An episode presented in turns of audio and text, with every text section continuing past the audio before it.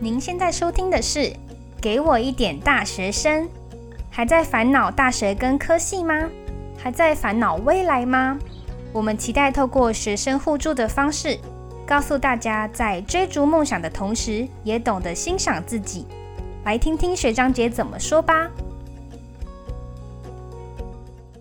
大家好，今天的节目内容呢，想要跟大家来聊一聊未来规划的部分。那我是今天的主持人小 V。先来精彩预告一下，我们今天会聊怎样的主题呢？首先呢，是未来规划的影响，到底是先读书、先读研究所，还是先出社会工作呢？还有我们在访谈的过程中呢，设计了一些问题给大学生来回答。那我们希望听众们也可以默默在心里，跟着我们来厘清一下自己对未来的初步规划。最后，当然也要不免俗的，请大学生们对自己过去四年的大学生活给一段总结的话语，还有信心喊话，跟有没有一些建议给学弟妹们？还有像是，如果你跟我们一样准备要出社会、准备进入职场，或是准备要考研究所的同学们，你也可以听听同年纪的同学们呢有哪些的未来规划，可以给自己当做一个参考。我想应该继续升学读研究所，还是应该要先工作的这个问题，是所有大四生的烦恼吧。这边呢，小 V 先提供一个现实面的数据给大家参考一下。根据呢劳动部公告的二零一九年职场新鲜人薪资的统计显示呢，研究所的学历还有大学学历的薪资，每一个月呢大概可以差到四千八百元左右。那一年十二个月下来呢，可能会差到大约五万多，块六万元哦。十年下来就会超过六十万。这是一个首先还蛮现实的一个话题，就是薪资的部分嘛。那今年的话，因为疫情的关系啊，就是有一个现象，就是呃，今年报名研究所的大学生们有增加大约两到五成。嗯，为什么会增加这么多？也其中一个原因，当然就是因为疫情的关系，有些本来打算要出国读书的朋友们，呃，没办法出去，所以就选择了在国内读研究所。可是，到底读研究所是不是必须必要的呢？我们来分享一下 C 同学他的故事。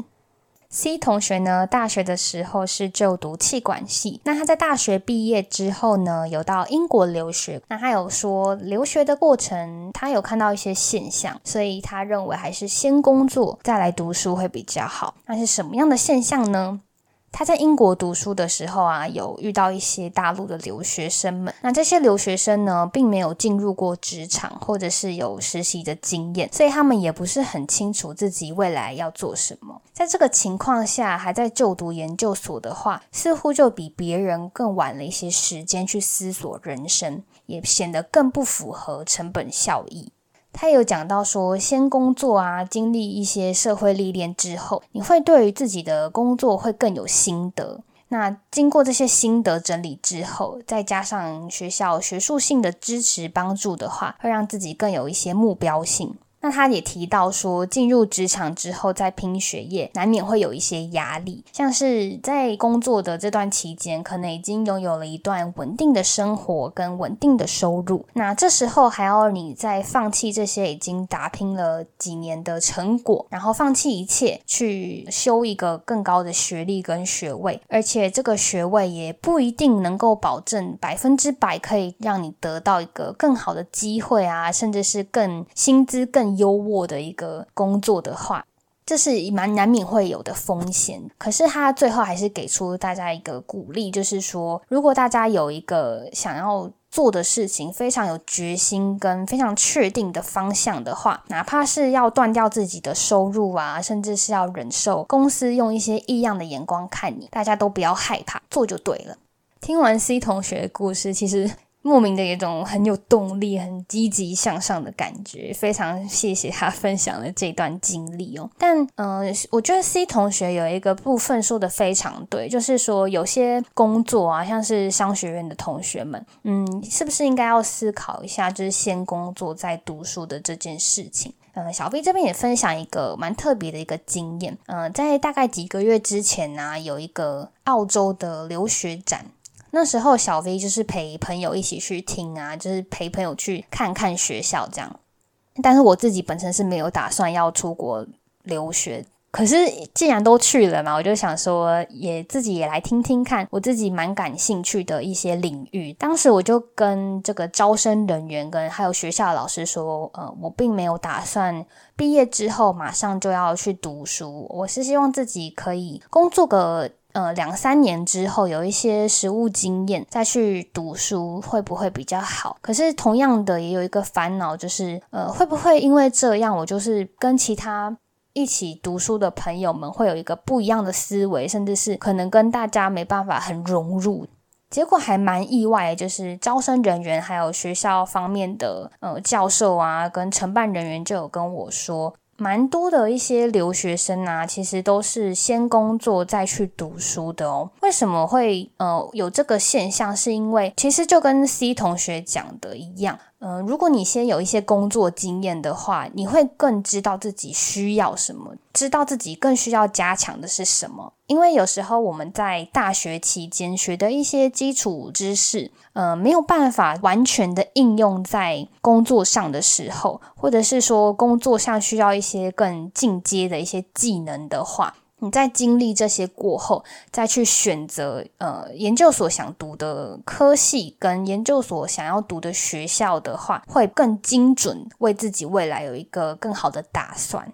再来呢，我们想要跟听众来做一个小小的 Q&A 问题。这个 Q&A 问题呢，也是当时我们请受访者来回答的一个小问题。第一个是大家有没有想象过未来到底是要走直接工作的这个方向呢，还是说希望可以继续升学？第二个问题呢，是自己想从事的志向跟现在就读的科系有关吗？那读研究所有没有帮助呢？第三个问题比较有趣一点哦，就是大家觉得应不应该要读大学？为什么要问这个问题？我其实是因为可能东西方文化的一个差异吧。有时候大学这个学历对于外国人来讲并不是非常的重要。西方国家可能有时候看重的是你的能力跟你的经验。也不是说台湾并不看重这些东西，而是说，呃，身在台湾的我们，可能相较于其他别的国家来讲，我们其实要取得大学的学历还蛮容易的。可能我们父母那一辈，大概一百位学生就出一个大学生。那在我们这个年代，可能只要去考试答对个一两题，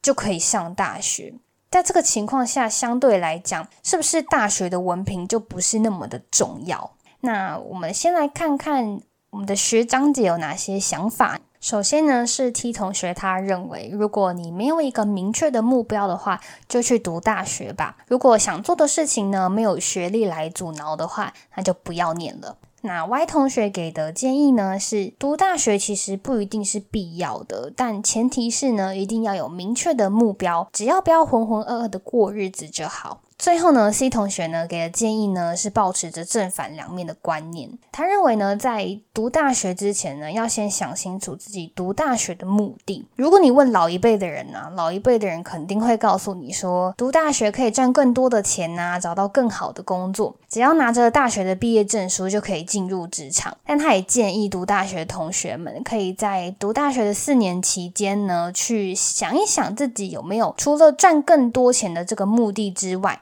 有没有其他想要达到的，像是学习更多兴趣啊这些的想法？还有透过大学的这段期间去学会批判性思考跟分析的部分。那另一个观念呢，他则认为像是贾伯斯啊、祖克伯这些顶尖人才都辍学了，因为他们认为呃上大学太浪费时间了。可是最重要的、最重要的前提是因为他们都已经找到自己要的方向。他觉得这这个经验呢，可以勉励一些可能有目标，但是觉得不太想要上大学、浪费时间的同学们。希望透过学长姐的一些建议跟经验分享啊，可以鼓励一些嗯正在思考要不要上大学，而且已经有一些明确的未来规划方向的高中生同学们，可以放胆的去追逐自己的梦想，不要因为现实的刻板印象去泯灭了自己的才华跟创意。那节目的最后的最后呢，当然要分享一下我们访问的大学生们，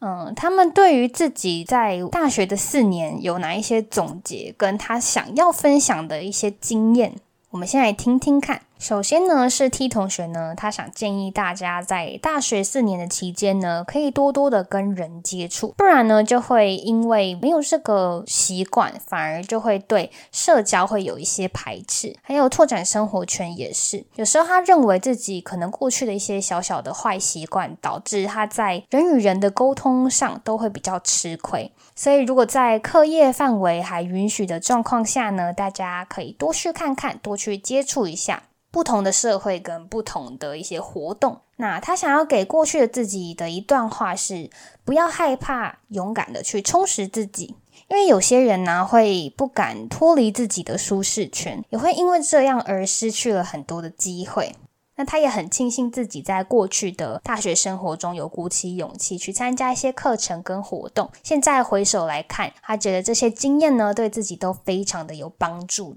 再来是 F 同学呢，他想要给自己未来的一段话是：虽然不知道未来的自己会变成怎么样，但是他期许自己不要变成你讨厌的大人。